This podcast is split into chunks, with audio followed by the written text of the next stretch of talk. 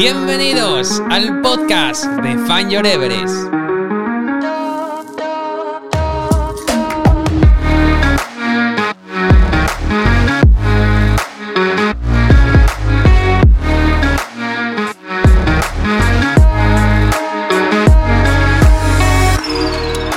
A todos y bienvenidos a un nuevo episodio del Fan Your Everest podcast. Episodio número 34 del podcast que contribuye al sobreentrenamiento de los corredores de montaña, amantes de la espinaca baby, defensores de la pera conferencia y fanáticos de la motosierra.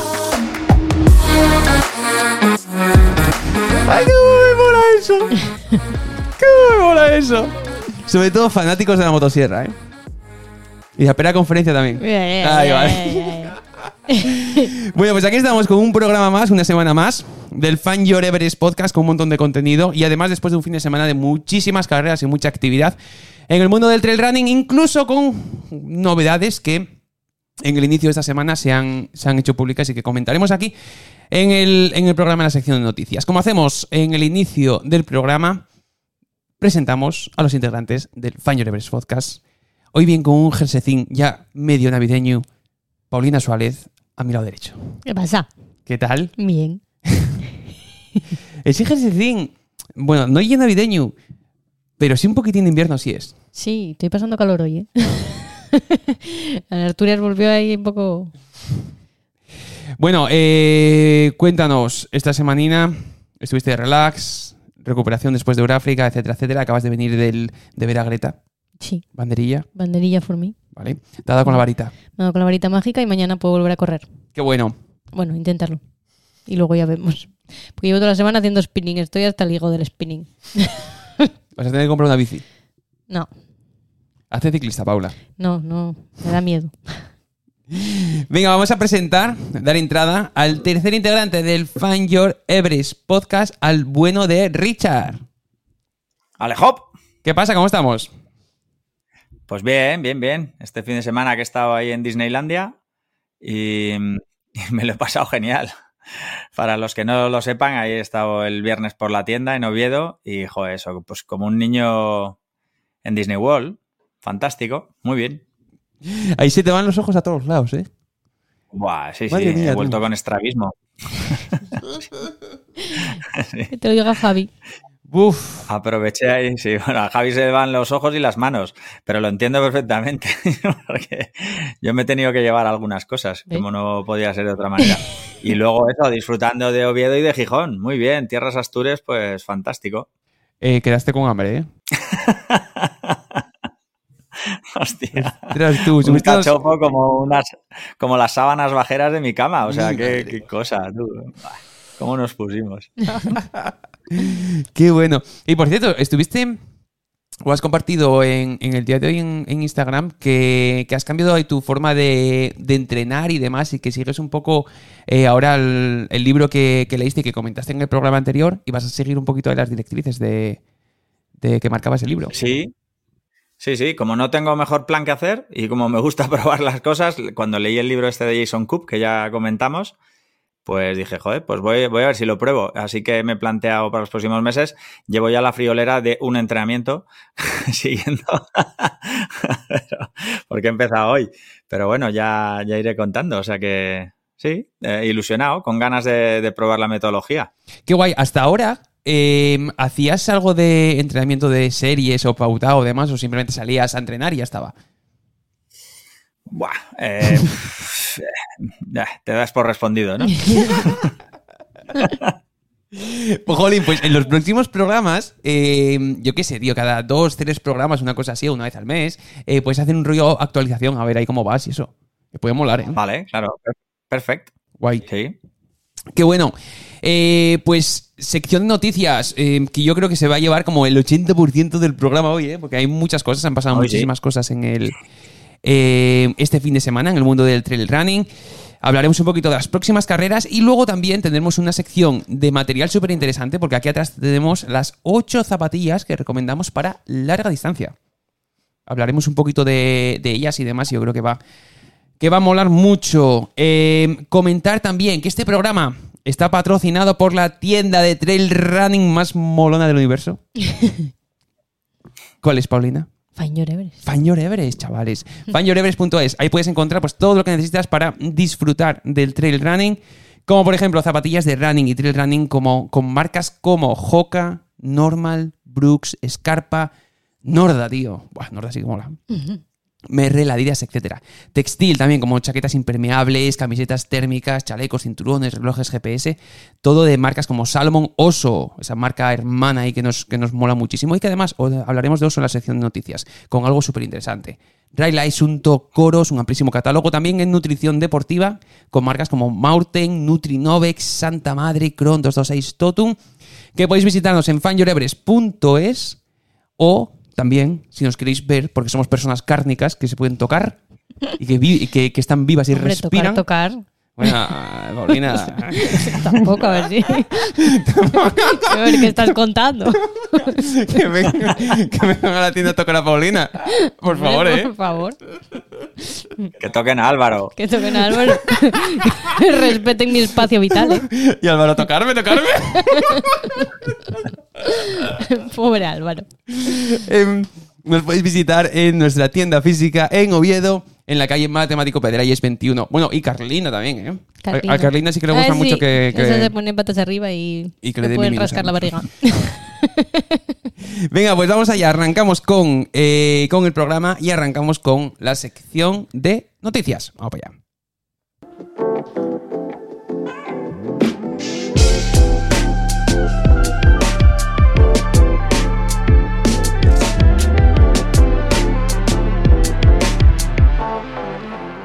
Venga, va, Pipi. Vamos para allá. Arrancamos eh, con noticias. Venga, comenzamos la sección de noticias de hoy hablando del World Trail Majors, que según su propio comunicado eh, se ha puesto en marcha el lunes 11 de noviembre. Estamos hablando de quizás Venga, dale, anda. posible que quizás- esto sea exclusiva. ¿Cómo te? Lo que es una exclusiva es que sea el lunes 11 de noviembre, porque, no sé, mi, mi pueblo es día 13. Calla, lunes 13, hombre. Así que es exclusiva. Eso, nada, fue la motosierra.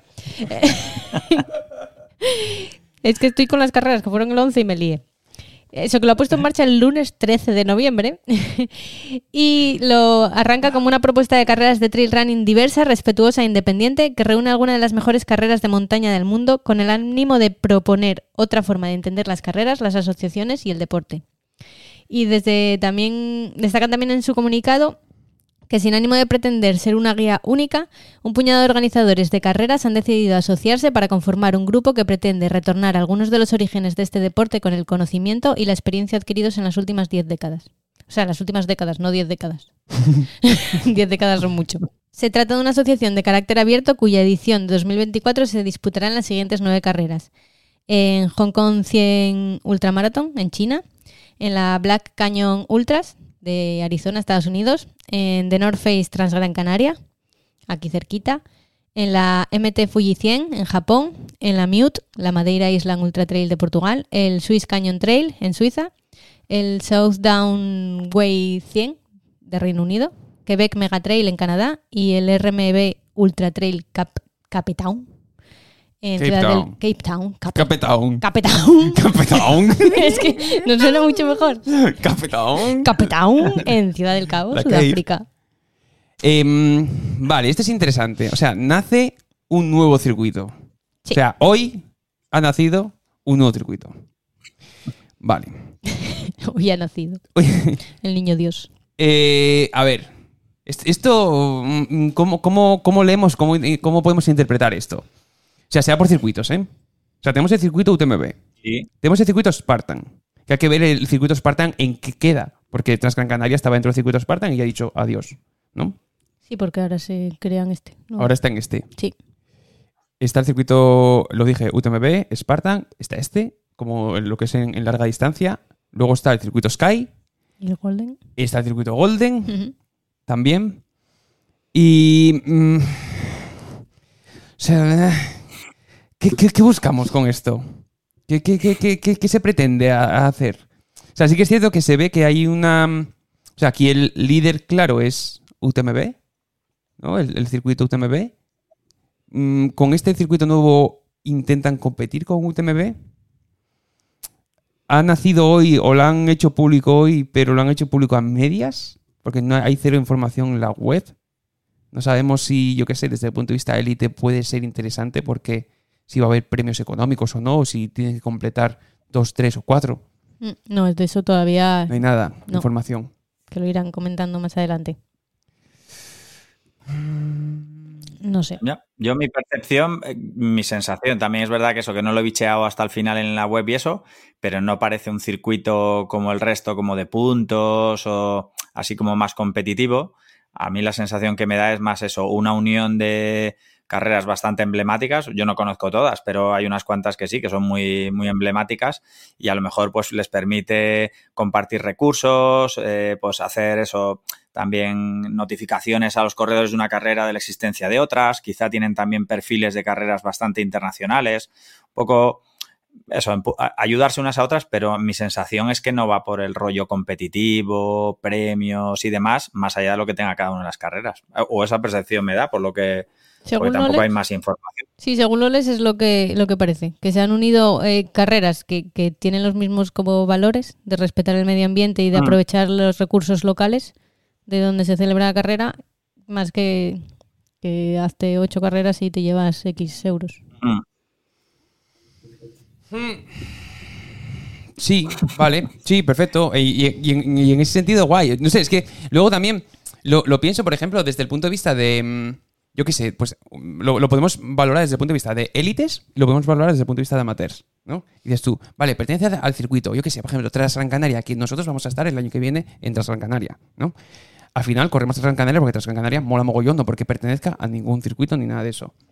Y como, mm. como amateurs, mm, que Canaria esté en este circuito eso no va a hacer que nosotros vayamos a Hong Kong, por ejemplo, ¿no? Para seguir ese circuito o ese tipo de cosas. Bueno, a lo, mejor a Hong Kong no, pero lo mismo, joder, pues si ahí te transmiten luego los valores de Temola y te dicen que la de Madeira, por ejemplo, tiene un rollo parecido, o la de Inglaterra, pues oye, a lo mejor, a lo mejor si te tientan. Es verdad que ir a Hong Kong o a Quebec, pues está más complicado, pero, pero bueno, igual que, igual que en Golden tienes carreras aquí y allá. De todas formas, las que están incluidas. Bueno, visto, así, me, convence un poco más. Las que están incluidas son mm. eh, de ultradistancia. O sea, la Canarias es la de ciento y pico kilómetros. La de 130, correcto. Sí, no, no el maratón ni. Bueno, que, eso también, desde el punto de vista de élites, eso habría que mirar muy bien cómo, cómo es el reglamento. Porque claro, si, si necesitas nueve hacer... ultramaratones en, un año. No, es que incluso no son nueve. yo creo que ni, que igual ni hay eh, reglamento así de como de, de, circuito. Mi sensación es que esto va más a, más a amateurs que a élites y que, y que va ese rollo de la gente que le guste viajar, que, al final hagas un poco como el rollo a lo mejor de las maratones de las majors, ¿no? Que, que, si completas tantos te van dando unas medallas que encajan, ¿sabes? Y que al final, oye, pues a lo largo de tres años o cuatro, pues te has completado todas las majors, no sé, algo de ese rollo. Yo creo que es algo así también. Bueno, enfocándonos así, por ejemplo, vamos, es, es, el circuito que digo, joder, me apuntaría mañana si, me toca la primitiva. Mira, enfocándolo así también en, diferentes años, sí que podría estar bastante guay, como los, como los mayores de, de maratones de asfalto. Desde el punto de vista de élites, y por ejemplo, comparándolo también con el, con el circuito Spartan, eh, que no recuerdo cómo era el tema de puntos y demás, pero sí que, por ejemplo, eh, veíamos a Pau Capel que hacía circuitos Spartan y, y tenía que hacer como, no sé si por puntos o por simplemente contrato personal que pueda tener él como atleta con el circuito Spartan, pues que estaba en tres carreras al menos al año, que son tres ultras, ¿eh? Luego añade el UTMB porque todo el mundo está y etcétera, etcétera. Cuidado, ¿eh? Y luego, por ejemplo, yo qué sé, desde el punto de vista de élites, dices, eh, claro, aquí estamos hablando por hablar, ¿eh? Porque no ha salido el reglamento ni nada. Ponte, por ejemplo, que dicen, vale, tienes que hacer tres ultras de este circuito. Y el que gane, gana 100.000 euros, 200.000 euros. Hostia, la cosa cambia también ahí ya, ¿eh? Mm. Claro. No sé. No tiene pinta, ¿eh? No tiene pinta, no. La verdad no. no, ¿Qué quieres que te diga? bueno, em, Nos ha sorprendido, la verdad, el, nacimiento y el anuncio de, este circuito. Y también era algo que no, que no esperábamos mucho y, demás. Y entonces, bueno, hay que seguir, eh, seguirlo de cerca y ver cómo va evolucionando y, demás. De todas formas, sin, sin saberlo, vamos a participar en el Nether San Canaria. Sí, bueno, claro, pero es, la, es, la, larga, cierto, es verdad, Yo voy a hacer 20, no 100. pero bueno, si me, si me pues convalidan la norma 1 del la norma 1 del circuito es que ahora todas las carreras pasan a ser de 100. O sea que vosotros automáticamente tenéis que hacer la larga también. Jesús. yo no llego. Un segundo, ¿es, eh, ¿es verdad eso o no? No? No, no, ah, vale, vale, vale, vale. Esa es una norma que le gustaría a Richard, porque como le encantan los ultras. No, no, es que, es que justo lo dijiste, tío. Yo estaba leyendo aquí el Hong Kong 100, el Montefuji 100, el sí, es que son todas South Way 100. Son todas de 100, son todas de 100 las que hay. Ya, pero otras en Canarias no es de 100. Pero la que entra aquí sí, es la de 130. Claro. De 130, no 100. Bueno, vale. No van, a modificar el recorrido de la Transan Canaria, es lo que digo. No, son 126, ¿no? esa es la que entra, no, no van a modificar nada. Vale, digo, hostia, igual tienen que modificar el la distancia existente, o sea, el recorrido de la Gran Canaria por estar aquí en este circuito y entonces sí que es una movida. No, no, no, no. No, no. eso me lo he inventado yo para decir que Paula en vez de 20 tenía que hacer 100 y pico. Cualquier día te voy a empezar a perseguir por ahí por los ultras. Bueno, hay que seguir de cerca ¿eh? este circuito, ver cómo, ver cómo evoluciona y quiero también, una vez haga el reglamento y demás, eh, ver un poco también la opinión de élites y, ese tipo de cosas. Bueno, y ahora comenzamos con las carreras del fin de semana. Venga. Tenemos unas cuantas. Eh, este pasado fin de semana ha tenido lugar la Barbudo Sky Race, eh, donde Antonio Martínez y Rosa María Lara se han llevado la victoria, tanto de la carrera como en el tramo cronometrado de la arista de las Grajas. Eh, los podiums, tanto masculino como femenino, de la carrera han quedado de la siguiente, siguiente forma. Por el lado masculino, Antonio Martínez, seguido de Adil Moussaoui y Pablo Bautista. Y por el lado femenino, Rosa María Lara, que además ha rebajado el tiempo del año pasado en más de 20 minutos. Qué barbaridad. Y se ha colado en el undécimo puesto de la general. Seguida de Mercedes Pila, que se ha disputado la segunda plaza al sprint eh, junto con Beatriz Román, que entraba en tercera posición. A ver, por el lado masculino, Antonio Martínez, em, o sea, ¿cuándo va, va a terminar temporada este hombre? Nunca. es, como, es, como, nadie sabe nada que una en temporadas. Pues él es lo mismo, va a unir ahora ya con la siguiente. Exagerado. Creo ¿eh? haber leído que le quedaba una carrera. Que iba algo de. A San Silvestre. no, que aún le quedaba una, creo, sí. Ostras. Es que, tela, la temporada que lleva y también el nivel en el que está, ¿eh? ¿eh? muy guay también Pablo Bautista, ¿eh? que se ha metido ahí en tercera posición. Sí, el año pasado vencía en la Barbudo, este año ha quedado tercero. Que este año también había muchísimo nivel. Sí. Que por cierto, en la media maratón de Valencia hizo un carrerón de la, de la leche, ¿Sí? Pablo Bautista. Sí, sí. Que chupó cámara ahí mogollón porque iba con la primera con chica. Las chicas, sí. sí, sí. y luego, bailado femenino. Vale, Rosa María Lara. Es que tela, ¿eh? Mm. Tela el crecimiento, tío, de, eh, de rendimiento que ha tenido este año. Bestial. Corre con Lurbel. Año que viene, no, mm, yo no tengo ni idea de que si sigue con Lurbel o no o qué. Pero vamos, o sea, es, es diamante en bruto, ¿eh? Sí. Marcas. Mm. Hola. Hola. Eh, de momento, ella, ella ayer corrió, o sea, el fin de semana corrió vestida entera de Lurbel, o sea que. Qué bueno, qué bueno, qué bueno, qué bueno, qué bueno. Venga, ¿qué más tenemos por ahí? Seguimos con las carreras eh, y en este caso nos vamos al Maratón del Cement, donde Ricardo Cherta y Raquel Casares se han llevado la victoria de la prueba. Por el lado masculino, el segundo clasificado fue Jorge Aibar y completaba el podium Jordi Gamito, mientras que en las chicas el segundo puesto fue para Yana, Yana sí, Rihanna Nelson y Mireia López en tercera posición. Qué bueno. Que por cierto, Maratón del Demens, como dijimos la semana pasada, que será la final del de, circuito Sky el año, el año que, viene. Sí, sí, sí. Eh, este fin de semana también ha tenido lugar la carrera. Oye, una cosa.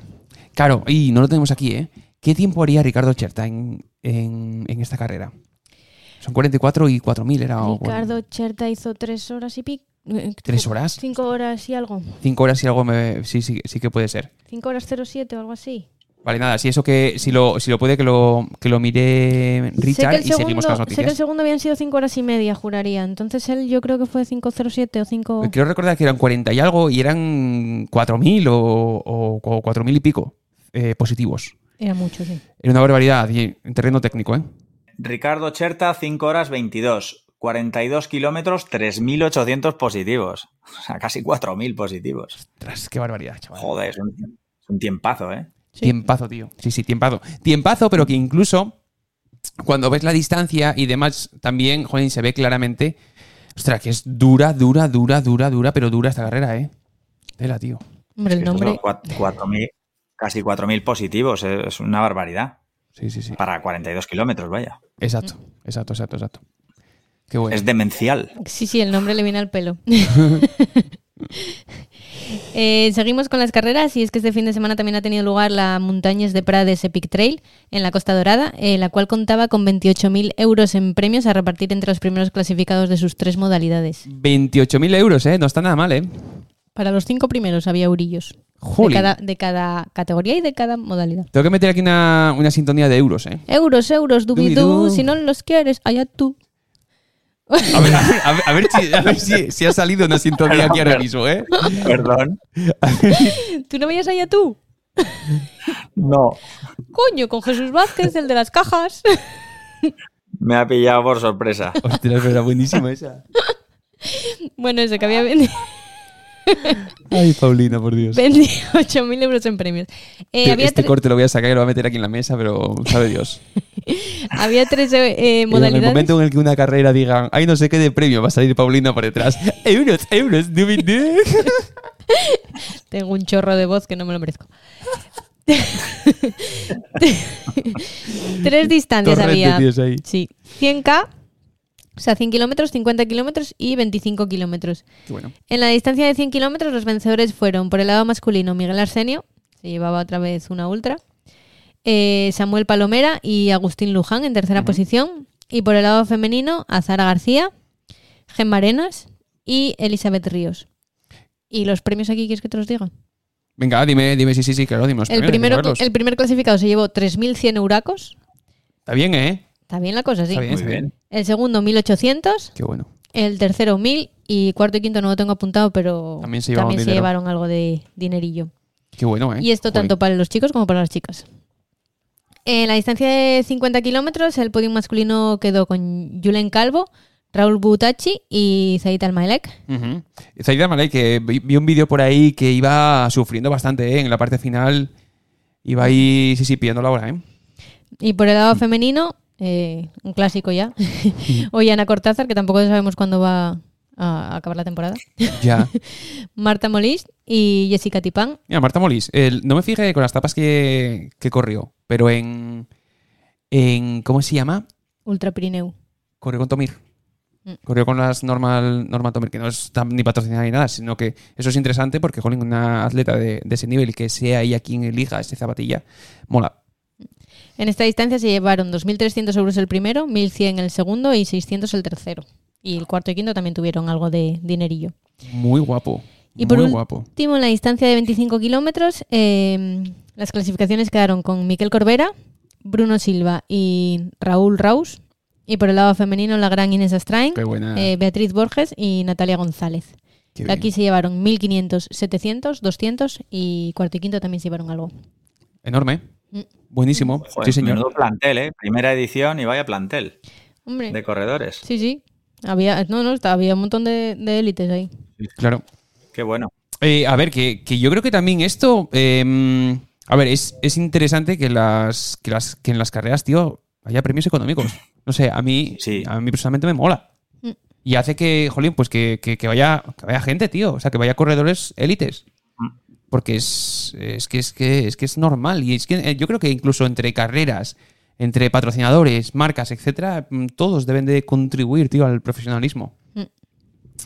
Total. Y en, apoyar al atleta. Entonces, Jolín, estos premios, ostras, pues es, para alabar ¿eh? que, esta carrera haya sido capaz de poder reunir ese, ese presupuesto y, sobre todo también decidir de, invertirlo en esto, que, está que está súper guay. Eh, oye, Miquel Corbera, ¿qué pasó? Sí, un fenómeno. ¿eh? Miguel Corbera, no sé si lo visteis correr con una camiseta azul que era como ocho tallas mayor que la suya. pues según publicó en stories de Instagram, lo que pasa es que se borró. Sí, de manga larga, sí. Se olvidó toda la ropa de competir en casa. Entonces corrió con lo que pudo el hombre. Y aún así, mira, ganó. El. Mm, o sea, hay un vídeo, no me podido verlo bien exactamente, pero yo juraría A ver, eh, Miguel Corbera, tío, que corre a full, que, que está a una distancia de 25 kilómetros y que tiende a ser hiperminimalista siempre con la camiseta de tirantes y ese tipo de cosas, creo que corrió con las Cascadia. No te digo que se olvidó todo en casa. Correría como si tiene que correr con madreñas, con lo que encontró el pobre. Iba y gana, ¿eh? Iba y gana, no, no. Ostras, tú. Vaya problema. Ya te digo, y en esas traen, ¿cómo nos alegramos, hombre, que, que haya ganado también? Mm. Mola, mola, mola muchísimo. Eh, bueno, y otra corredora que va a alargar también eh, la, la temporada, porque creo que todavía le queda otra en Canarias, creo recordar, la K43 parece que iba a ir. Mm. Sí, sí. Mm. Y el retorno de Zara, Sí, que también después ha de vuelto y, arrasando y quedó, que quedó cuarta, ¿puede ser? Ay, eso no lo miré. Ostras. Pero sé que, Mm. sé que ganó, pero no miré. Ya, qué Creo bueno, que eh, que haya cuarta. vuelto. Absoluta. Cuarta absoluta. Jolín. Wow. Pues, me juraría que sí. Creo que llegó a estar tercera y que quedó cuarta, si no me equivoco. Jolín. Madre de Dios. Madre de Dios. Qué bueno tú. Sí, señor. Debería llevar, haberse llevado premio doble entonces. Claro, por, por primera y por cuarta. De la general. Voy a proponerlo para el año que viene. Hostia, marcha con la furgoneta, chaval, ahí que no, que no cierra el maletero ahí. Todos los armarios llenos de billetes. Vaya, una pila de billetes. Seguimos Muy bien. para. Bingo porque este fin de semana se ha celebrado aquí en Asturias la décima edición del Trail Tierras Pésicas, eh, donde la victoria masculina fue para Igor Prieto, seguido de Guillermo Pérez y Juan Fuego. Una cosita. Igor, enorme. Buah, nos alegramos muchísimo, pero muchísimo, muchísimo de, de esta victoria. Igor es un corredor de, de aquí de Asturias que, mm, que le tenemos muchísimo cariño, tiene una calidad bestial. Es un corredor que es hiperligero, o sea, eh, mm, pesa 37,3 kilos, es, mm, como mucho. En mojado. He mojado. Y luego encima, eh, sube y baja, tío. Eh, rollo punterita. Con una clase eh, saltarín que mola muchísimo verlo. Porque además lo hace súper fácil, va siempre riéndose. O sea, es que mola mogollón. Y estos meses atrás estuvo un poquito fastidiado que tuvo un accidente en bici, le tuvieron que operar del hombro, tuvo que parar y ese tipo de cosas. Y entonces se ha recuperado, ha vuelto a los entrenos y esta es la primera carrera que hace después de todo ese periodo parado y demás. Y como veis, dominó, eh, mm, arrasó, mm, minutada, mm, le di madre. Y con lo cual estamos súper, súper, súper, súper, súper, pero súper contentos de que Igor vuelva otra vez ahí a estar a, a saco y con ese rendimiento. Y, y ahora a prepararse en las carreras de, de Asturias porque Igor arrasa. Ahora te, prepárate tú para poder seguirlo entrenando. No, que va, que va, que va. Bueno, es más, el otro día entrenando en, en, en el Abedurio, está todavía el mal con el brazo, no sé qué, y ya no lo acaba de seguirlo. O sea, tú imagínate cómo a seguirlo ahora. Pues por eso. y por el lado femenino, la victoria fue para Sonia Matt, seguida de Cristina Muñiz y Susana Fernández. Qué grande, Sonia. Sí, señor. Qué bueno. Disculpadme solo eh, que estaba repasando lo de. Digo, a ver si me echa un triple con lo de con lo de Azara. Y no solo quedó cuarta, sino que quedó tercera de la general. Miguel Arsenio, Samuel Palomera, Azara, luego Agustín Luján, Gemar- Gemarenas quedó quinta. O sea, ojo al dato. La leche. Ostras, que ha hecho tercera. Tercera. Guau, chaval. Guau, chaval. Sí, señor. Guau. Ahí es nada. Por todo lo alto volvió. Eso sí que es volver también, ¿eh? Por todo lo alto, ¿eh? Sí, señor. Qué bueno, tío. Qué bueno, Sí, qué bueno. Qué guay. Eh, seguimos con carreras, porque hubo muchas este fin de semana. Ya te digo, ¿eh? Eh, tuvo lugar también aquí en Asturias la primera edición del Trail Siero, eh, donde la distancia larga de 22,5 kilómetros. La victoria fue para Álvaro González del Salto. Un grande Álvaro. Y por el lado Mm. femenino, la victoria se la llevó Ana Nogueiro. También, muy grande, Ana Nogueiro, que también pasa por la tienda. Y, y Álvaro, que es corredor de, de Salomón, que, que lo, lo hemos apadrinado aquí en Asturias y tiene una calidad bestial. Afincao. Sí, sí, sí, sí. Y por cierto, y su, y su pareja hizo, no sé si fue tercero o cuarto también, ¿eh? De Álvaro, Lidia, sí, sí. Cuarta quedó, sí. Mm. Andan las dos, que flipas. Mm. Muy bien, ¿qué más? Eh, para terminar con las carreras del fin de semana, eh, queríamos hablar de la Marirenko Back Trail, eh, una carrera que celebró su primera edición este pasado 11 de noviembre y cuyo objetivo era unir las cuevas de la diosa Mari. Esto es una movida, ¿eh? Sí, Esto, y además es un rollo distinto total, totalmente. sí, sí, eso es una movida gorda. Se trata de una carrera cuyo recorrido no está marcado, es una carrera de orientación, la organización te facilita unos mapas y tienes 12 horas para realizarla. El recorrido marcado... Oye, pero un segundo, mira, ahora que lo estoy leyendo. O sea, te facilitan los mapas. Sí. Pero te facilita el track. Mapas, pone. El, comunicado pone mapas. Yo creo que no ponía track, ponía mapas, sí. Ostras. Oye, pues... Espero que los hayan plastificado, porque con lo que yo vi el fin de semana... y que los llevasen encantados, porque creo que hizo un aire, un viento de la hostia, tío. Sí, tuvieron que quitar una de las cuevas, la última, la cambiaron por, un, por la cima porque hacía muy mal tiempo, sí. Porque se la llevó el viento a la cueva. Se la llevó. o la tapó el agua, una de las dos. Em, en, esta primera edición, em, Pablo Angulo fue el primero y el único de los participantes que, de los 21 que tomaron la salida, que llegó a la línea de meta en las 12 horas marcadas por la organización. En realidad llegó en 11 horas y media. El resto llegaron todos fuera de las 12 horas. Y uno de los que llegó fuera. Tercero, sí. Iker Carrera. Sí, tercero, sí, sí, Iker Carrera, eh, cuidado, eh. Sí. Que creo que apretó el culo ya al final, pero que no llegó a, entrar dentro de las 12 horas. Se iban dando unas piedras, unas. Iban pasando por las cuevas y le iban dando unas piedras. Un poco, un poco rollo Lazarus, ¿no? Ahí con el la Barclays, que tienes que pasar por cada cueva y, llevarte la piedrita, supongo que es la señal de que has pasado. Y luego mola que tienes que correr con una, con una camisa también, un poco por las tradiciones, y llevar un chorizo. ¿No? Era un chorizo. Bueno, no sé, el que ganó salía ahí con un, con, con un montón de fuets. lo ponía en la, Llevaba Spetex, Lo ponía en, las instrucciones. Me parece que tenías que llevar un chorizo. Ay, la virgen. No, pues ¿Cómo que tenías que llevarlo? ¿Durante la carrera? Que tenías que llevar. Sí, era un poco las tradiciones, llevar un chorizo y la camisa. Pero el que llegó llevaba muchos chorizos. Sí, yo creo que.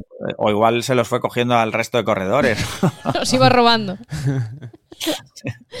Es como el tren de la bruja, pero del chorizo. que incluso previamente. sí, todo lo que han contado, lo que han contado todos que se lo pasaron de miedo. Estuvo también el Rafol, Susue Fraile, un montón de gente así. Yo creo que era como una prueba demo, ¿no? Este año, a lo mejor. Y creo, sí, creo que ha sido un éxito bestial, ¿eh? Y que incluso eh, ya hay muchísima gente interesada para el año que viene. Hombre, no. Sí, sí, sí, sí, sí. Creo, además, es un formato totalmente distinto y, que mola muchísimo. Incluso también, pues, para gente del, jolín, del propio País Vasco, pues también unir toda esa parte de mitología y, demás, joder, súper interesante. Decía Biel Falls, previo a la carrera, y es que el, tío no se equivocó, ¿eh? O no se equivocó mucho, que no iba a acabar nadie. Hmm. Hasta que llegó Pablo Angulo y dijo... Y acabó uno, claro. Sí, sí, sí. sí, Es que eran, eran, que eran 80 kilómetros, ¿puede ser? ¿O así? O 90 por ahí. No, 93 era el recorrido que marcaba la organización, pero cada uno lo hacía como quería. O sea, podías hacer. El, ganador ponía cuánto había hecho, pero no me acuerdo. O sea, bueno, sí, que es, un, montón de kilómetros para meter en 12 horas con, unos mapas y tal, sin, sin tener el track. Pero Iker Carrera hizo por ahí, creo, ¿eh? Entre 80 y 90 kilómetros, creo recordar. Sí, el recorrido que ellos tenían marcado eran como 93. Pero claro, luego tú, si te conoces un atajo o bajas mm. por otro lado, pues. Que por cierto, Iker Carrera, eh, que se va con. que se va para hacer eh, por relevos la 360 entras en Gran Canaria esta semana. Eh, esos 80, 90 mm, tapering, ¿sabes lo que te digo? activación previa sí. para a los 260 por ahí que son, bueno, lo hace por relevos, pero que es en, que es en Gran Canarias. ¿eh? Maravilloso. Luego también eh, comentaban que, a ver, es que dentro de la... Bueno, tampoco sé muy bien el papel que tiene, ¿eh? pero dentro de la organización o, de alguna forma por detrás, esto lo, organizaba Bill Raffles. Entonces también pues a los corredores como que le daba mucha, mucha confianza, ¿no? Que, que Bill Raffles esté ahí. Y en muchas ocasiones pienso, tío, de joder, que nosotros hacemos mil cosas y tal, y que no sé cómo nos da la vida para hacer todo, tantas cosas y eso. Y luego pinchas en Bill Raffles, que es cámara runner, que es, que es el team manager de Salomon, que organiza carreras, que va para aquí, para allá, que no sé qué. Dices tú, vamos a ver, este hombre, ¿dónde saca el tiempo también? No duerme. Dormirá media hora al día y ya. Ya, ¿eh? Madre mía. Venga, va, última noticia y, cerramos la sección ya. Última noticia porque para finalizar con la sección de hoy eh, ya no es una carrera. Queremos contaros que durante esta semana en la Expo de Múnich la marca Oso con la chaqueta Oswald Thermore Ecodown recibirá el primer galardón de la industria outdoor a nivel internacional, un Expo Award en la categoría de productos textiles de montaña. Eh, la marca considera este premio el merecido homenaje a Osvaldo Rivera, el cual diseñó esta prenda y que falleció trágicamente en un accidente de montaña el pasado mes de julio. En palabras de uno de sus dueños, eh, Rafa Peinado, El sueño de que la marca estuviera en esa expo dándose con las grandes marcas del sector es ya una realidad. Y no solo eso, sino que allí estará el nombre de Oso junto con el creador de la prenda, Osvaldo Rivera, el merecido homenaje a un destacado deportista, un montañero, un excelente diseñador, un innovador, un visionario, pero sobre todo un gran amigo. Qué bueno, qué homenaje. Muy chulo, sí. Sí, sí. Sí, es súper, súper emotivo. Mm. Totalmente, totalmente, totalmente. Sí, señor. Muy bien. Bueno, pues con, esto cerramos. Con esto cerramos, sí. Sección de, de noticias. Y entonces podemos pasar rápidamente a próximas carreras. Venga. Venga, va.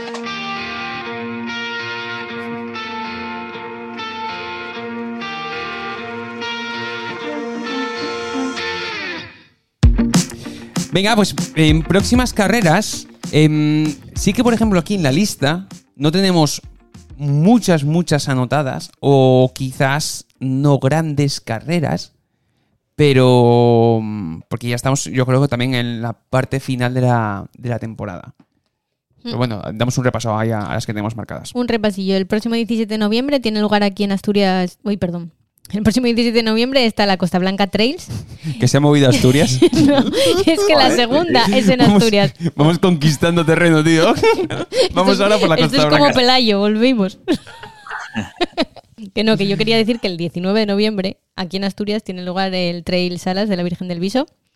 El 19 de noviembre es también el Cross de la Pedriza. El 2 de diciembre la Falco Trail. Y el 2 de diciembre, aquí en Asturias de nuevo, el Trail Minero de Santa Bárbara.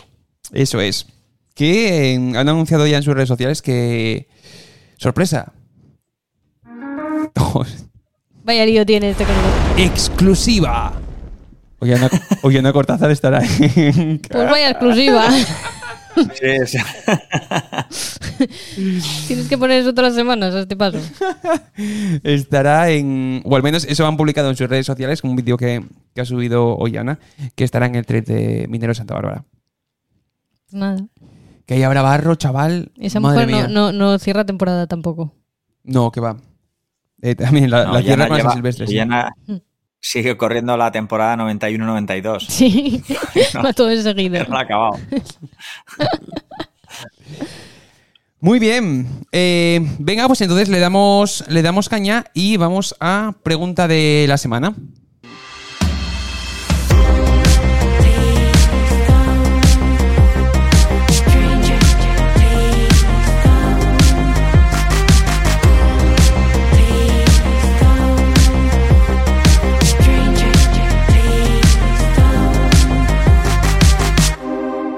Venga, vamos para allá. Eh, respuestas, ¿qué, tenemos por ahí? Pues como siempre, un montón, eh, lo cual agradecemos mucho. Y la pregunta era, en este caso, ¿qué mierdas hago aquí? ¿no? Ese momento en el que estás corriendo una carrera, estás entrenando de noche, te llueve, cualquier cosa y piensas que qué demonios haces tú haciendo trail running en lugar de dedicarte al ajedrez o cosas similares, ¿no? Eh, como siempre, he rescatado unas cuantas. Mil gracias a todos por enviar las vuestras y os cuento así un poco las que más me han llamado la atención, ¿vale? Empezamos por Pau Yeisha, Dice, mi momento de qué mierdas hago aquí fue el primer año que corría. Con 18 años, mi tío me engañó a apuntarme una carrerita de 46 kilómetros, la nocturna Fredes Pauls, cuando yo competía 15 kilómetros y pues nada, en el kilómetro 25 mi madre me obligó a comerme un bocata de morcilla para afrontar lo que quedaba. Y os podéis imaginar mis sensaciones en el kilómetro 35, cuando aún me quedaban 12 kilómetros de carrera y no tenía ni gota de agua. O sea, Pau, si sigues vivo, eres mi héroe. De morcilla. No tenía otra cosa la mujer para darle. ¿No será nocilla? Energía pura. No, no. Morcilla con todas las letras. Pobrecillo. Bueno, nuestra amiga Julia, la gran Julia. Oh, qué bueno. Eh, miembro de, también del, del Fan Your Everest Team, que tiene una buena, ¿eh? Dice, dice, ahora me río desde el sofá de mi casa, pero mira mi momento, qué mierdas hago yo aquí. Dice, 15 de diciembre de 2021, un taxi me deja a las 4.30 de la mañana en la playa del Socorro en Tenerife sola y de noche, empiezo mi reto de la 040, con mi mochila llena de fruta que me dio el cocinero del hotel con mucha compasión. Dice, pues a la hora empieza un diluvio tremendo y me quedo debajo del porche de una casa en medio de la nada. Y digo, ¿qué coño me mandó a mí estar en un bosque perdida de noche lloviendo para subir a un volcán desde la playa? Dice, al final conseguí mi reto y me hice famosa en el hotel de jubilados donde me alojé. Pero Julia Alma de Cántaro, o sea, hacer solo el 040 y con la comida que te ha dado el cocinero del hotel, hostia, eso es de un poco de colgado. ¿eh? Madre mía, ya te digo, ¿eh? un poquito, ¿eh? Joder. Sí, sí, no es mala. Qué grande, Julia, chaval. Oye, yo creo que esta mujer se, apunta a un bombardeo, ¿eh? Absoluto. Pero es todo lo que ¿eh? haya. Si tiene mucho desnivel, mejor. Este es bueno y bastante eh, clarificador. Eh, Juan, Juan Rafael GM dice: Primera media maratón de trail, preparada en asfalto y cinta de correr. Ya pinta mal. Dice, a los 10 kilómetros me quería morir. A los 15, dolor abdominal, no sé por qué. Dice, para colmo, en el kilómetro 18 tropiezo y me caigo en una cama de caca de cabras. Uh. en ese momento pensé, ¿qué coño hago aquí? Dice, vamos, que llegué a meta de milagro y porque un amigo me llevó en volanda a los últimos kilómetros. Dice, eso sí, siempre con una sonrisa. Yo creo que corría bien porque, claro, la gente se apartaría con el tuquillo. Madre mía, tú. Ese Juanra, bueno. Eh, Oscar Osquita 2, que no nos dice dónde es, pero yo deduzco que va a ser andaluz, incluso de Sevilla, si me apuras. Dice, subí el Moisalen en Noruega bastante minimalista. Craso error. La cosa se puso jodida y a escasos 500 metros de la cima literalmente grité, ¿qué carajo hago aquí, quillo? Media vuelta y para abajo sin hacer cima. Pues sí, el minimalismo a veces nos juega esas malas pasadas. Sí. Y sobre todo Noruega. el minimalismo en Noruega agarra mal, ¿eh? Agarra regular, sí, sí. Es como el Eso vegano pasa por ver vídeos de Kilian. Sí. Eh, ¿Quién más? Mian Raque 2021 dice: A mí me pasa en cada carrera, ya sea corta o larga, pero aún así, en cuanto la termina, me apunto a otra. ¿Ves? Es como yo. ¿Qué nos pasa, tío? O sea, ¿qué, qué, qué, nos pasa? ¿Y qué, ¿Y qué es lo que pasa cuando cruzamos la meta, tío? yo, a, mí me dura, a mí me dura 4 o 5 kilómetros, ¿eh? Luego ya se me pasa. Pero el, arrancar, uff. Ostras, pero por ejemplo, algo que estoy viendo en las de asfalto que estoy haciendo últimamente, por ejemplo, en el 10K de, León, o sea, del el primer kilómetro es en plan, vale, te sube el pulso y vas fresco, pero del 2 al 10 o del 2 al 9,5, ¿sabes lo que te digo? Era en plan, ¡buah! Pero vamos a ver, por favor, o sea, esto no lo vuelvo a hacer en la vida. Iba pensando para mí. Luego día empieza a llover. Madre que me parió, venga, ahora lluvia, me cago en. Y cruzo la meta y fue en plan, ¡guau, qué guay! Venga, maratón de Valencia, no sé cuánto. Y yo, tú eres tonto, tío. No, hombre, cada uno sus capacidades. Así somos. Oye, ¿cómo que sus capacidades, chavala? Serás bandida. Agresión. Así y expulsión, ya verás. Bueno, seguimos. Un seguidor desde Portugal, Nuno MM Carrasco, nos dice, hola a todos desde Portugal. Dice, en Azores Trail, Isla Fayal, costa a costa, de 48 kilómetros. Al medio de la carrera tienes un topo, que no sé muy bien qué es, de la caldera de un vulcano, ¿no? O sea, que supongo que, es, que subes arriba. Dice, ahí el tiempo cambió radicalmente. Mucha lluvia, viento 80 kilómetros por hora, algunos sin siquiera poder caminar. Dice, sin visibilidad, súper peligroso. Dice, y en el, miedo en el medio de ese infierno, un tío alemán me pide para que le tome una foto para sus redes sociales. No se va a ver nada. Yo me lo imagino ahí con sus sandalias y calcetín blanco, ¿eh? Ahí en la cumbre del volcán, corriendo currybus ahí. Em, ¿Qué más? Venga, vamos con las cortitas. Eh, ¿De qué mierdas hago aquí? Dice Joan Axeraco. Dice, yo lo pienso siempre que estoy en la salida. Miro a mi alrededor y todos parecen pros. Esa es verdad, ¿eh? Dices, joder, aquí todo el mundo corre un montón. Pero bueno, la clave, amigo Joan, es ponerte más atrás en el, grupo. Ahí ya ves gente más normal. Yo lo vi en Euroáfrica. Richard sale el último, atrás del todo. Se pone. Claro. Así, esa es la estrategia de así solo puedo ir a mejor. ya bueno, si te pilla un sendero y ya nada más salir, te comes un buen atasco, ¿eh? Para correr siempre hay tiempo, que es otro refrán.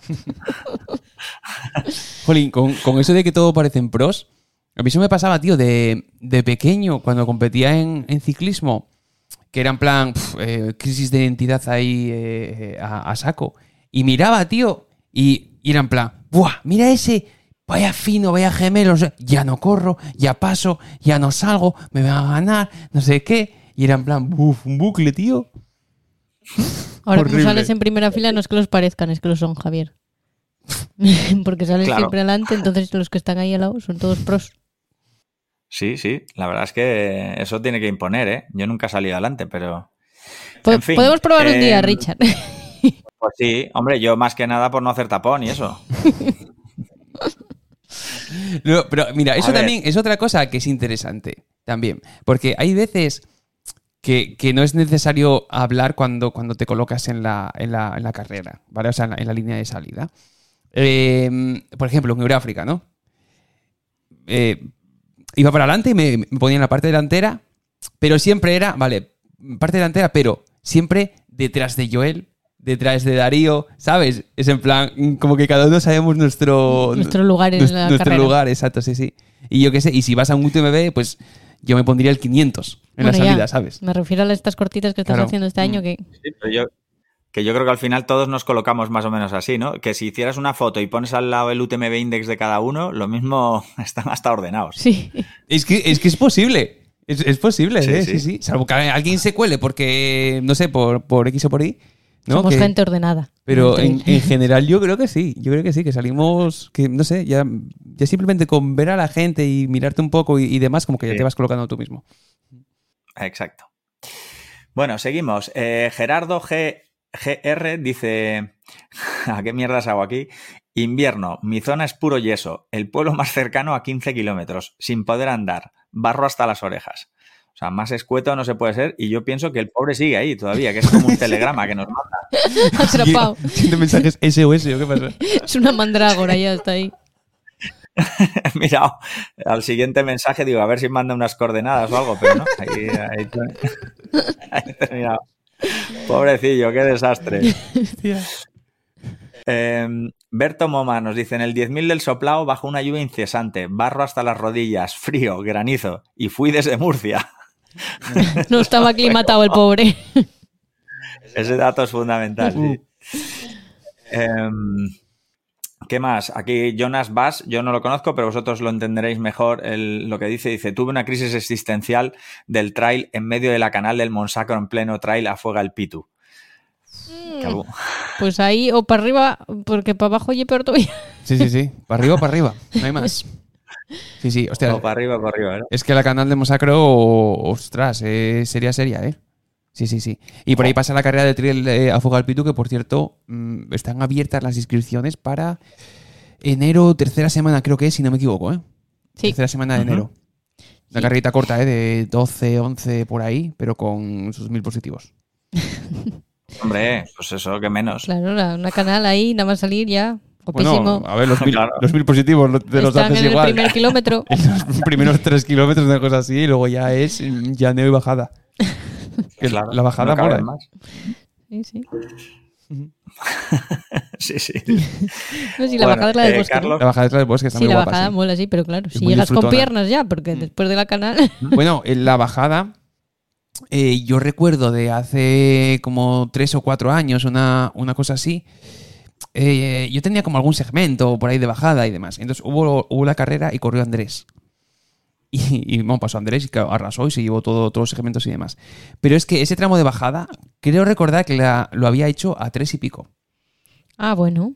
Por un bosque lleno de barro, piedra y tal, ¿eh? Maravilla. Yo no sé. ¿Qué problema hay, eh? Esa gente es extraterrestre. Sí, eso nos pasa. Eh, ¿Alguna más? Eh, nuestro amigo Manuel Cernuda nos dice que qué mierdas hago aquí, bajando del abedurio, viendo el tobogán infinito de barro que vamos a tener que superar. Y podéis dar fe, ¿verdad? tobogán infinito. Qué exagerado es. Carrerón que hizo Manuel Cernuda, hombre. Sí, señor. Si ya se apuntado a otra. ¿qué? ¿Ves? ¿Ves? Ya se apuntado a otra. Bueno, es que este es el veneno. A unos nos entra más rápido, a otros les entra más lento, pero envenenado te quedas. Sí, sí. Bueno, y vamos a ir con los últimos. Este pobrecillo, eh, eh, ley de Murphy total, Fernando Gallego nos dice, este fin de semana, y habla, habla de esta semana justo, dice, este fin de semana tenía una carrera en La Rioja, soy de Madrid. Dice, finalmente no, no fui porque el sábado iban a tener ciclogénesis explosiva y alerta naranja por viento. Así que pensé que finalmente se iba a suspender y no quería desplazar a la familia para nada. Total, que me apunté al Cross Tres Refugios en Navacerrada, que lo tengo cerca de casa y para el domingo daban buena previsión de tiempo. Oh, amigo Murphy. Al final, el sábado en La Rioja hizo un día de lujo y yo el domingo tuve un viento fortísimo, cayó agua nieve, sensación térmica de menos 5, terreno con hielo y nieve en bola del mundo y la marañosa. Dice, fue ahí cuando no sentía los dedos de las manos que dije, ¿qué cojones hago aquí? Oh, Dios de mi vida. Pobre. Dios de mi vida, chaval. Pobrecillo. Madre mía. Y he dejado para el final, esto es como cerrar el círculo, no sé desde qué episodio Em, arrastramos este, esta anécdota, pero me ha hecho muchísima ilusión recobrarla aquí o que llegue de nuevo aquí. Oliver García, que por el nombre no lo recordaréis, pero dice, soy el que abandonó la carrera después de que el universo me mandara señales para no correrla y aún así acabó corriendo y con un pantalón lleno de barro que se me caía y llegó a casa en calzoncillos. Creo que se sabe mi respuesta. ¿Os acordáis del pobre Oliver? Pobre Oliver. En calzoncillos en el coche por no estropear el asiento. Ese es un cago aquí total. Sí, Oliver, te entendemos, estamos contigo. Bueno, y hasta aquí las respuestas de esta semana y vamos con una nueva pregunta que en este caso va a ser de anécdotas con animales. Valen perros, vacas, caballos, jabalís, cualquier tipo de animal con el que os hayáis cruzado en el monte y que os haya generado una anécdota. Y como siempre me pongo yo en primer lugar para dar así unas pistas, os cuento una vez que estaba corriendo cerca de Navaleno y por ahí hay bastantes rebaños y, los rebaños suelen tener mastines. Y bueno, pues he tenido unos cuantos encuentros ya con, con mastines. Unos más susto, otros menos, nunca me ha pasado nada, pero bueno, en una, en una ocasión iba por ahí perdido, en medio de una zona como de, como de encinas o por ahí, mirando el track, porque además estaba un poquito perdido, y justo saco un, sándwich de nocilla, medio sándwich así que llevaba envuelto, me lo voy a comer, y de dos árboles más adelante, o sea, pero que igual cinco metros, aparece un mastín. Como en los dibujos de, en las pelis de Disney, sale así de medio lado detrás del árbol, me mira y hace... Quería el sándwich. Dame ese sándwich. Pues ojo que mi primera reacción fue pensar, le lanzo el sándwich, o sea, tomar por culo, ¿sabes? Y a ver si así se entretiene. Pero luego pensé, joder, es de nocilla, esto igual. Que lo dejo ciego. me arranca un brazo. Total, que ahí me quedé clavado, pero literalmente clavado, o sea, me hice caca en los pantalones y menos mal que el mastín, pues nada, solo me, me tanteó, me gruñó, el tío no se movió un ápice. Yo alegremente di, pues eso, unos pasitos para atrás, me agaché, cogí un pedrolo por si acaso, más pasitos para atrás, di un rodeo ahí de no sé cuánto y ya eché a correr y, y ya volví a casa, dejé la ruta y todo porque me cogí un mal cuerpo que, que me muero. Eso sí, el sándwich me lo comí yo, ¿eh? Joder. Madre mía. ¿Tienes alguna tú? ¿Con animales? No, de momento no, por suerte. Por el naranjo hay pocos. ¿Mm? Entonces, no, de momento. Em, yo, por ejemplo, con, perros hasta ahora no he tenido ninguna mala experiencia ni, nada así. Entonces, guay. Con vacas tampoco. Eh, como anécdota, comentar que nos cruzamos un oso. ah, sí, es verdad.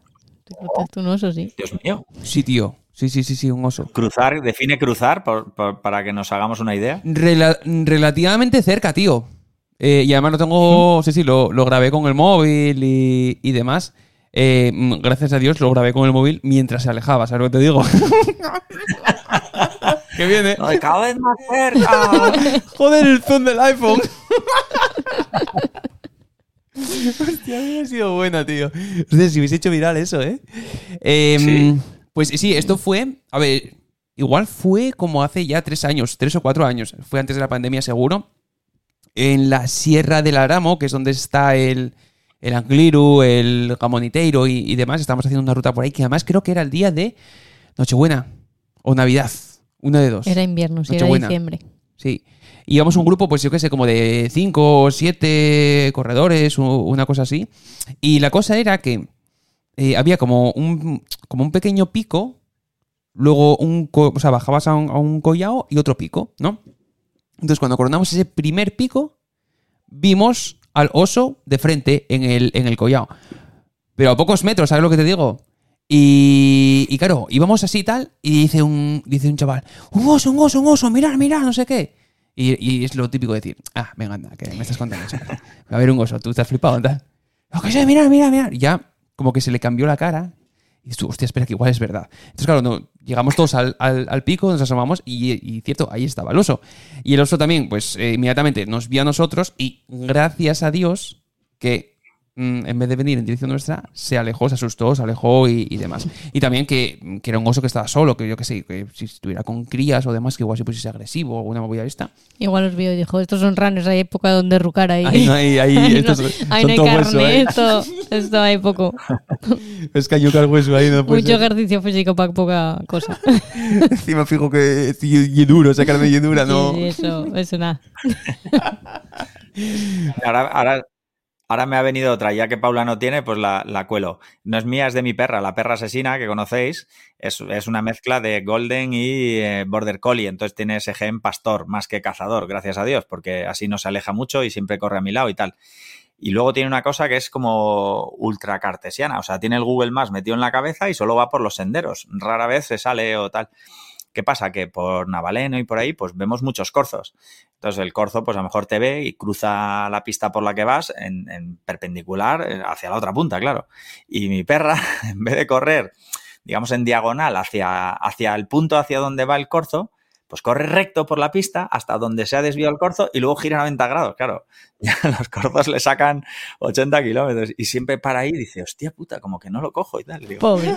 Quiere respetar la seguridad vial ella. y sí, que tiene por rojo y para ahí.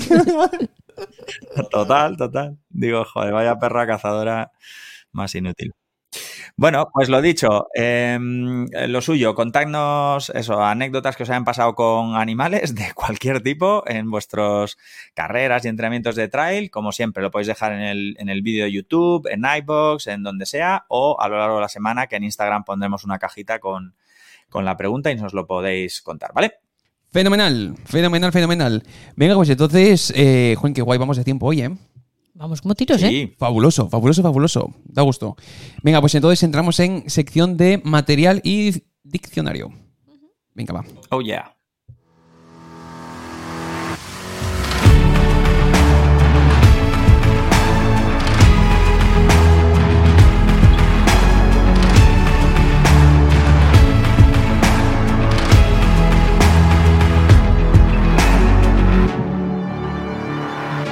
Venga, va, pues vamos a por material, que esta sección va a molar, ¿eh? Eso es. Eh, bueno, pues inspirado en un vídeo que subió Javi hace ya un tiempillo, vamos a repasar ocho zapatillas para larga distancia, que la verdad es que nos preguntáis mucho por esto, o sea que está bien echar ahí un repasillo. Son muy buenas opciones. ¿Qué haces, Paula, oliendo las suelas de una Hoka Speed Goat? es una mafate, estaba, estaba viendo cómo se escuchaba. Ah, Pues sí, es como las caracolas, que soy el mar. Igual aquí soy la montaña. Igual, bueno, bueno. Igual ahí lo, que oyes es el, Cabrales, ¿eh? Bueno, bueno, bueno. Sonoriza, Paula, sonoriza una mafate. ¿Cómo? No sé. Paula sonorizando el Vibra Mega Grip de una mafate. ¿Viste cómo se agarra los dedos? Me te miedo, ¿eh? Uy. venga, va, ¿qué tenemos por ahí? Vale, venga, pues empezamos, eh, como lo dicho, vamos a ver ocho zapas, ¿vale? Empezamos por la Normal Tomir, oh, yes. Eh, zapatilla ultra polivalente, enfocada a larga distancia, aunque vale para cualquier cosa, la verdad. Eh, es una media suela que no es extremadamente blanda, pero sí que es muy cómoda para distancias entre 70 y 100 kilómetros perfecto.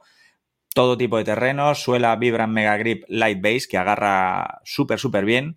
Y luego como datos, pues 255 gramos y 8 milímetros de drop. Que esto es normal que, este tipo de zapatillas o, este tipo de vídeos o, demás que hacemos con las zapatillas de larga distancia que llame mucho la atención, porque es que al final eh, yo es casi las zapatillas que uso a diario, ¿sabes? Porque al final son como las, las más cómodas, las que, jolín, con las que mejor vas, porque al final las que son hiper mega extremas y tal, las usas en un momento determinado. Y esto lo puedes utilizar a, diario, aunque estén pensadas para, larga distancia. Normal Tomir, hemos hablado muchísimo de, ella aquí en el, en el podcast, en, YouTube y demás. Una zapatilla que mola muchísimo. Y sigue siendo la zapatilla más vendida, ¿eh? Mes a mes, sí. Desde que ha salido, tío. Desde que ha salido es la zapatilla más vendida en Faño Lebres. La Normal Tomir. Mm. Todos los meses, sí, tío. Sí. sí, efectivamente. Llevará un año siendo la top 1 todos los meses. Muy heavy eso, ¿eh? Sí. Joder, pues mira, y también cada vez tenemos más zapatillas, más variedad, etcétera, pero nadie la desbanca del número uno. Mm. Vale, vamos con dos modelos de Hoka, el que hace crunchy crunchy, que como nos ha puesto Paula en los micrófonos, que es la Mafate Speed 4, una zapa muy amortiguada, como viene siendo eh, marca de la casa Hoka, eh, con la suela así partida, el compuesto Vibram Mega Grip Light Base, que además añade el Traction Lack, que es este sistema de estos puntitos que hacen cricu cricu y que eh, tienen los tacos y que hacen un extra de, agarre. Sonoriza, sonoriza. Sonoriza el, el, Traction Lag. Sonoriza el Traction Lag. A ver, a ver, a ver. Este me tiene aquí sonorizando toda la tarde ahora. Ahí está, Paula. Dale, dale, Va a sonorizar el Traction Lag.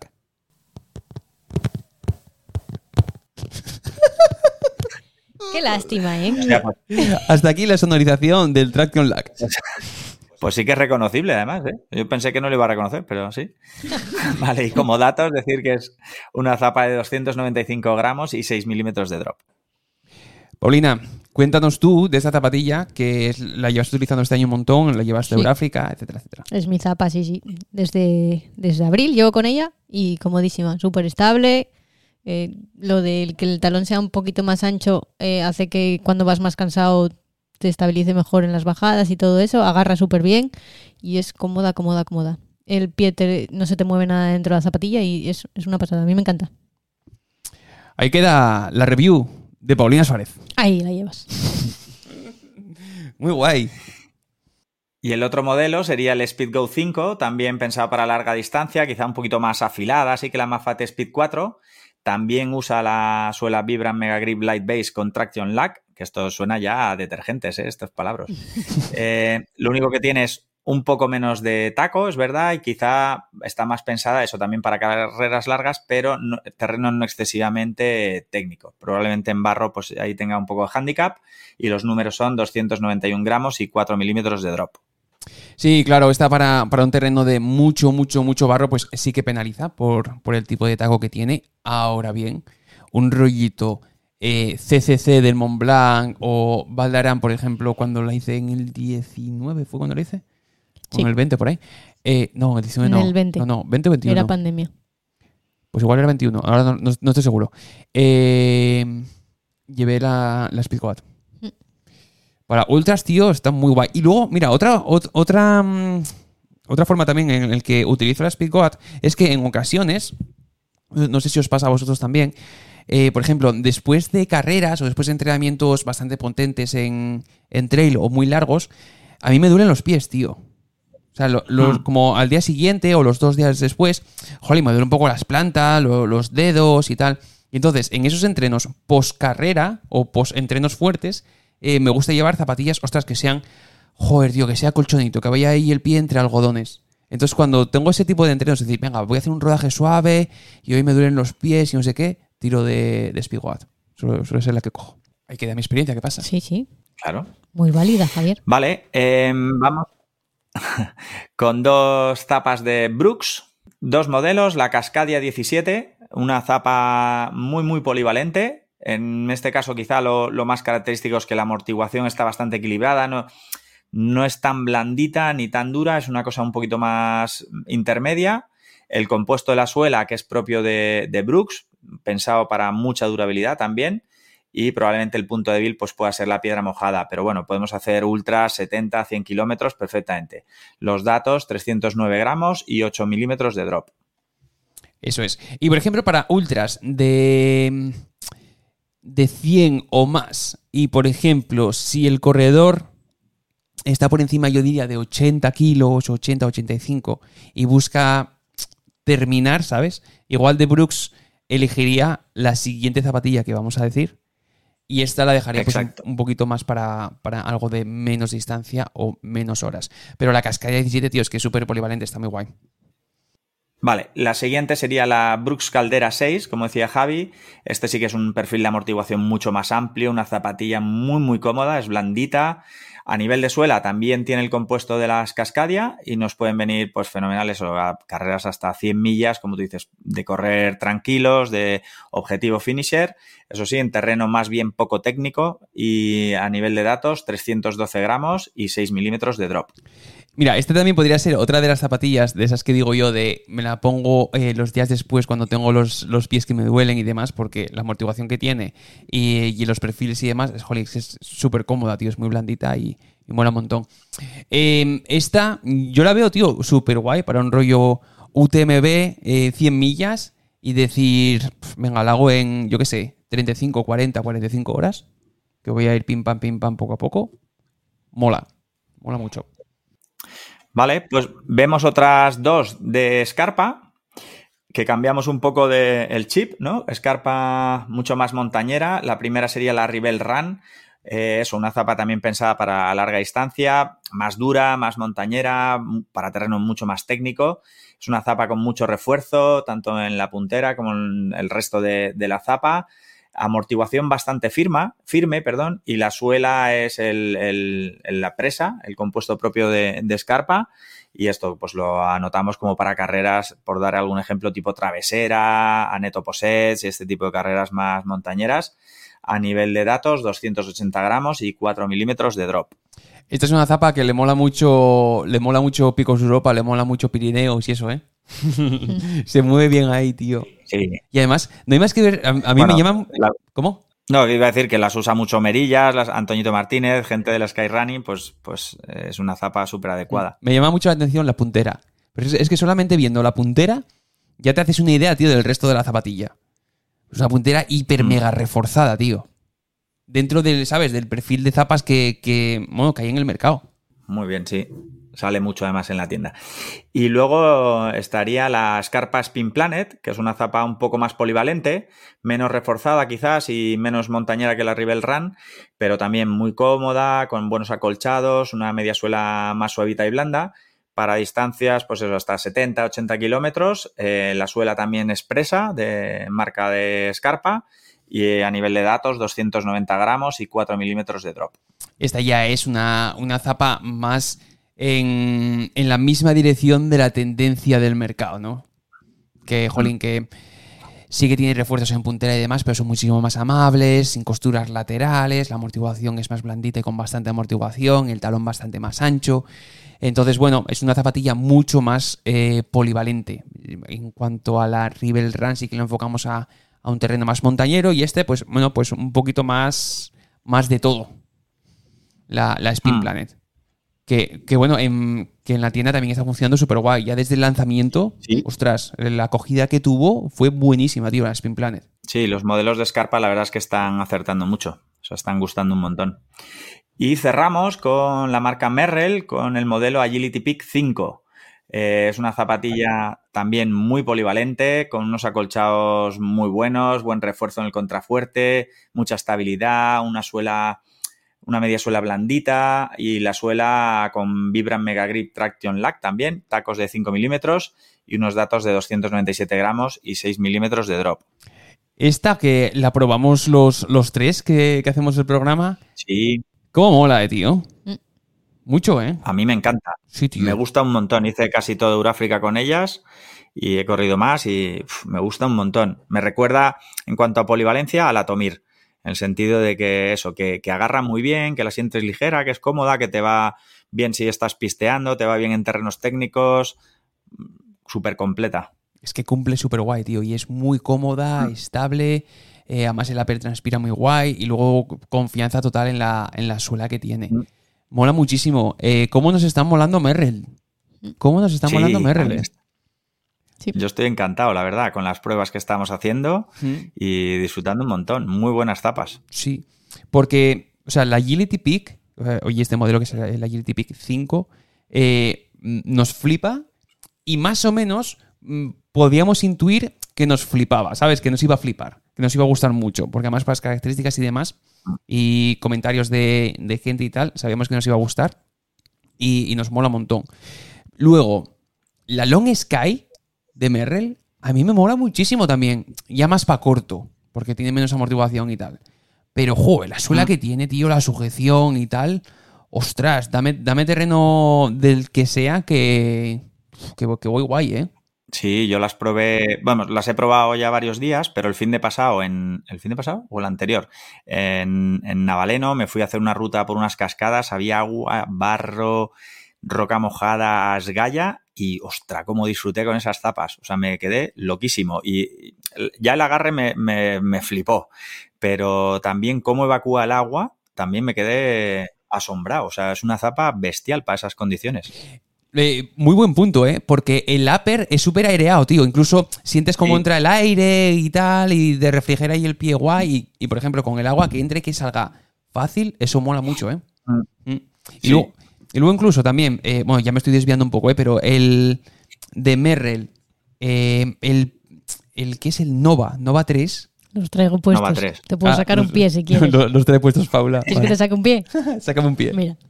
A ver, Paula saca un pie y asoma un Merrell Nova 3. Exacto, con Vibra. De mujer creo que es Antara, ¿no? Ah, bueno, vale. Claro, es el, es un modelo que en, que en chicos Nova 3 y en chica es... Eh, Antara, creo, algo así, ¿no? Pues... Mm, Sí, es que en chico y chica se llama distinto, sí, pero es comodísimo, a mí me encanta. Jolín, es súper cómodo, es, eh, está súper bien de precio y, cumple perfecto, tío, porque la amortiguación está muy bien, las suelas vibran, no es mega grip, pero claro, es un primer precio. El, el upper, joder, te sujeta muy guay, muy, muy, bien, muy buen acolchado. Es que mola mucho, tío. Antora es, no Antara, sí, es parecido. Antora 3. A mí, a mí también me ha encantado la, Nova 3. Aquí eso, en Sanabus, que es terreno, eh, haces bastante pista, sendero no muy técnico, algún tramillo si ahora que llueve pues un poco de barro, alguna piedra y tal. Perfectas, perfectas. O sea, también zapatillón para ese tipo de, de terreno, genial. Qué guay. Qué guay, qué guay. Bueno, pues estas han sido las, las que eran 7, 8 Dos, cuatro, seis, ocho. ocho zapatillas eh, que proponemos para larga distancia y que son ocho zapatillas que nos molan un montón. Y entonces ya mm. enfocando final de, mm, programa, eh, podemos entrar en diccionario. Claro. Venga, va. Vale, pues em, oye, estoy pensando que al diccionario le deberíamos poner alguna sintonía, ¿no? Cuando tengas un rato, porque siempre es como, venga, va, y es la única sección que no tiene una sintonía. Ponle aunque sea la de cocina o algo. Te canto. A, B, C, D, E, F, G. oh, Dios de mi vida, Paulita. Oh, Dios de mi vida, Paulita. ¿No te gustó esa? Vale. Diccionario, ¿eh? Diccionario. Espera, le voy a poner la sintonía de. Oye, no me dejas cantar hoy, que estoy eh. inspirada. La de la cocina no tiene pinta que la vayas a usar mucho, o sea que la puedes poner aquí. No, no, la de la cocina, esa es eh, mm, exclusiva para cocina. Vale, esta, la, la cocina, mira, es que en todos los programas tiene que sonar. ¿Qué vas a cenar? Ah, marica barrica, barrica siciliana, con 60 gramos de carbohidrato y mucho sodio. cuéntame, cuéntame, cuéntanos más, cuéntanos más, que se mola. ¿Pero qué quieres que te cuente vos? De la más rica barrita de sabor pizza. A mí me encanta esto, ¿eh? De verdad, de verdad me encanta. Ahorita la mía mamá. sí, suena un poco italiano esta música. Sí, claro. Suena a, a tratoría. Eh, vale, nada, diccionario, sí, hay que hacer una sintonía. Vaya, no te gustó la mía. Bueno, pues. A ver, espera. Vale, pues espera un segundito. Lo dices tú, ¿vale? ¿Qué? ¿Que no? ¿Que quieres que me grabe? Taca, taca, diccionario. ¿Qué querías que dijera? taca, taca. ¿Por qué dices taca, taca ahí? Paula, no, me estás diciendo nada. ¿Pero qué quieres que te diga? Que presente la sección de diccionario. Ah, no, no, no, no. Yo, quería cantar A, B, C, D, F, G. Venga, va, anda, sección de diccionario, vamos. Bueno, pues hala, eh, bueno, vamos con el diccionario, la sección que mm, enseña y entretiene. Em, el otro día hablábamos del libro de Jason Coop, el de Fundamentos del Entrenamiento de Ultrafondo, y ahí pues que se nos ocurrió preguntar en Instagram más recomendaciones de libros y así entre todos hacemos así un, un listadillo. Como siempre, mil gracias porque me han llegado 200.000 propuestas y tal es así que lo he tenido que dividir como en dos bloques. Hoy he rescatado, un poco siguiendo el de Jason Coop, los cuatro títulos que van de entrenamiento y he dejado para otro programa los que son más de biografía o de vivencias o cosas así, ¿vale? Eh, lo dicho, he rescatado cuatro libros. Uno es Trail Running, Ciencia y Entrenamiento, de Nacho Martínez Navarro. también mencionar que no digo quién los ha recomendado porque muchos se han repetido y estos son los, los más, los que más nos habéis compartido. Trail Running Ciencia y Entrenamiento de Nacho Martínez Navarro es un libro del 2021, 246 páginas. Para quien no conozca a Nacho Martínez, hago una rápida bio. Es un doctor en Ciencias de la Actividad Física y el Deporte, máster en Fisiología por la Universidad de Valencia y desde 2009, que no está nada mal, se dedica al entrenamiento de corredores de todos los niveles, desde iniciación hasta eh, alto rendimiento. O sea que es un tío que sabe bastante de, del asunto. El libro está dividido en 16 capítulos que se dividen en cinco grandes bloques, que son ciencia, empirismo y evaluación, entrenamiento de la fuerza, entrenamiento de la resistencia, periodización de los métodos y cargas de entrenamiento y seguimiento y adaptación de la planificación. O sea, parece un libro relativamente técnico. ¿Vale? Para el tema de entrenamientos. Y rescato una breve frase de, digamos, de la sinopsis, que da un poco la idea de qué va el libro también. Dice, este no es un libro creado exclusivamente para entrenadores, aunque tampoco es un manual de autoentrenamiento destinado solo a corredores, porque la figura profesional de un entrenador no debería ser sustituida nunca por un libro. ¿A quién está entonces dirigida la obra que tienes ahora en tus manos? Pues a personas como tú, personas inquietas que quieren seguir aprendiendo sobre su deporte. Ya, ya digo, un libro bastante recomendado, pinta bien, pinta eso técnico y, formal. A ver si lo voy a tener que leer y adaptar después del de Jason Coop otro método de entretenimiento. Al final vas a tener que hacer tú tu propio libro con los mix que te saques luego. Sí, ¿verdad? ¿Te imaginas? Otro, el segundo libro, también muy recomendado, también porque está entre los eh, autores, Kilian Jornet, no sé en qué grado, la verdad, habrá participado, que es el de entrenamiento para atletas de montaña, que es bastante clásico, de Kilian Jornet, Steve House y Scott Johnson. Mi sensación, y digo solo es percepción, que igual Kilian Jornet lo que ha aportado también es un poco su experiencia o la que tenía hasta 2019, que es cuando se publica el libro. Em, Steve House es un alpinista de fama mundial, guía de montaña y embajador de Patagonia. Scott Johnson eh, entrena a algunos de los mejores esquiadores de fondo de Estados Unidos y fue entrenador a su vez de Steve House y juntos dirigen una web que se llama uphillathlete.com que es una web dedicada a deportistas de, resistencia, ¿vale? Eh, es un libro, por cierto, para atletas de alta montaña, pero incluye no solo trail running, también esquí de fondo, no alpinismo, perdón, pero sí eh, esquí de fondo y alguna otra, alguna otra disciplina. Y brevemente dice que este libro traduce la teoría en metodología para permitirte elaborar tus propios planes de entrenamiento, lo cual mola, y guiarte para alcanzar tus objetivos. Un trabajo laborioso que se trataba de proponer planteamientos lo suficientemente detallados como para poder adaptarse a cada deportista, sea cual fuera su nivel. Y además era importante trasladar al lector los fundamentos fisiológicos que se esconden detrás de cada movimiento, plantear una metodología asequible de manera eh, y una guía accesible y práctica. O sea que tiene pinta de ser bastante, bastante práctico y bajable a tierra. Si, conocéis alguno o tenéis opinión, pues me vais interrumpiendo, ¿vale? Guay, perfecto. El tercero y penúltimo, eh, otro clásico también y que lo ha propuesto bastante gente, es La preparación en el corredor de montaña de Octavio Pérez, eh, de sobra conocido, Octavio.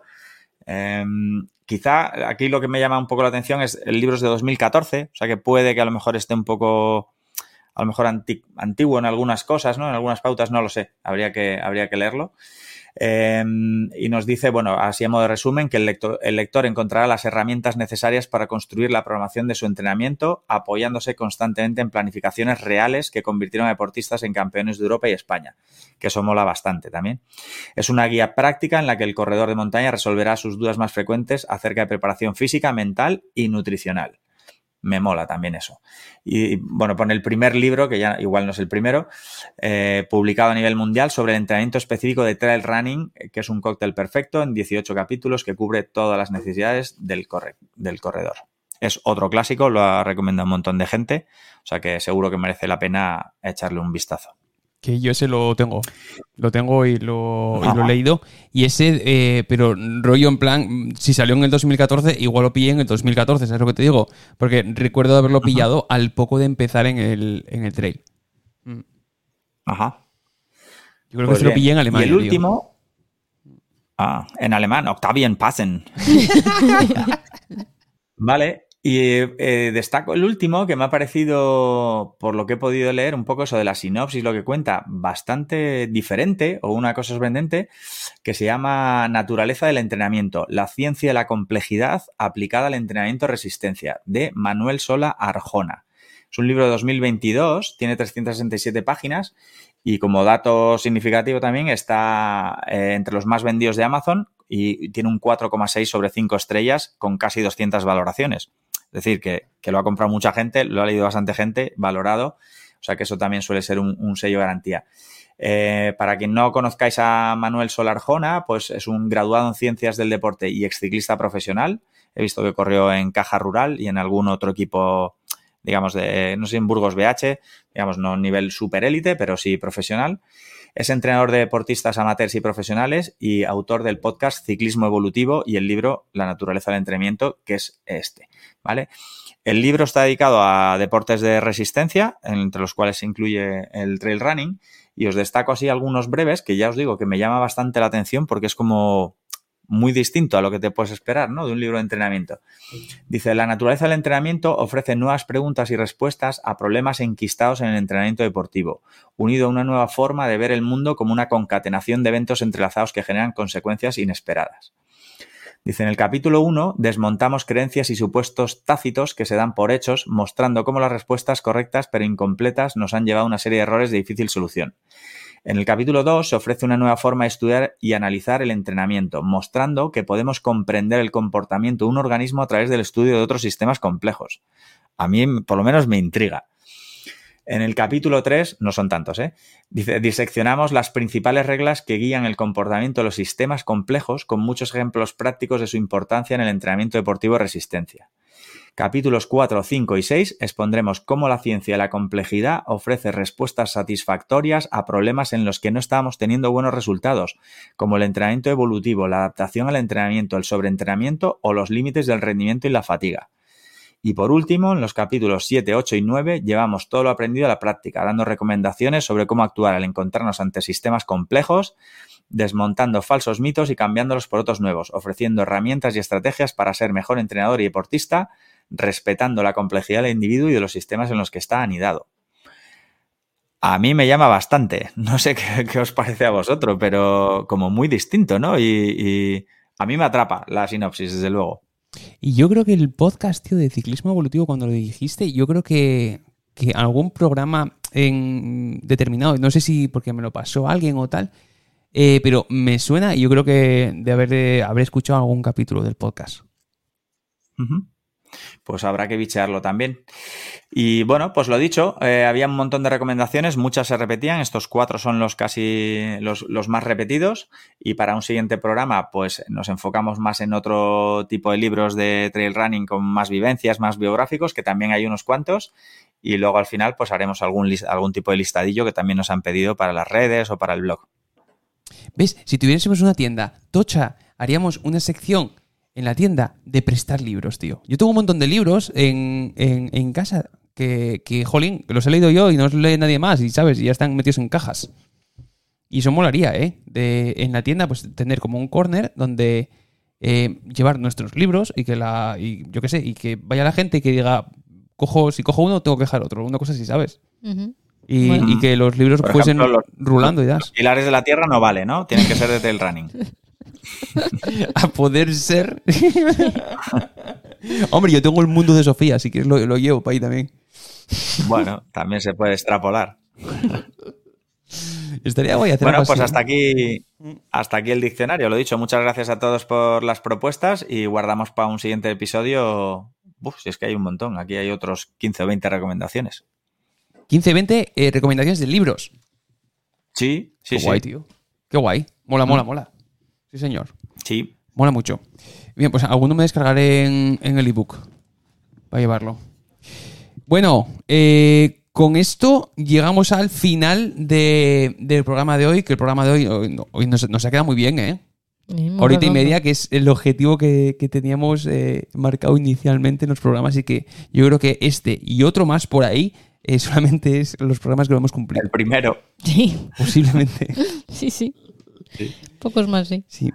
Eh, comentar también, semana que viene no tendremos, no, tendremos episodio, pero a la semana siguiente espero que ahí tener un, episodio muy contundente.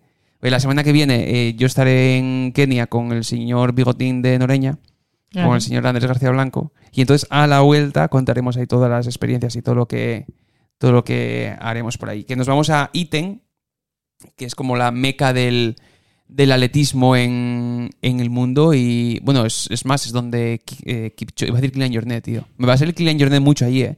Es donde Kipchoge. Sí. Empieza por Ki. Kylian Manjaro. entrena y, demás y entonces va a estar súper interesante esa semana esa semanita por ahí. Entonces la semana que viene no tenemos podcast, para la siguiente metemos ahí un podcast doble. ¿Ok? Ok. Pues muy bien. Eh, no sé si tenéis alguna pregunta o algún comentario más que añadir o si no, ya cerramos programa. Nada, nada que añadir. Todo en orden. Nada que añadir. muy bien. Pues venga, metemos eh, sintonía de cierre y una semana más, Richard. Ha sido un placer enorme. Igualmente, como siempre, pasa lo genial en Kenia. muy bien. Pipi. ¿Me vas a echar de menos cuando esté en Kenia? Eh, sí, claro. Tú a mí más, que vas con el bigotín. Ya, sí, igual, un poquito sí, ¿eh? Muchísimas gracias una semana más a todos por escucharnos, por dar ese apoyo y cariño a este podcast. Y nos vemos en dos semanitas. Adiós. Chao, chao, chao, chao. Chao. Hasta luego.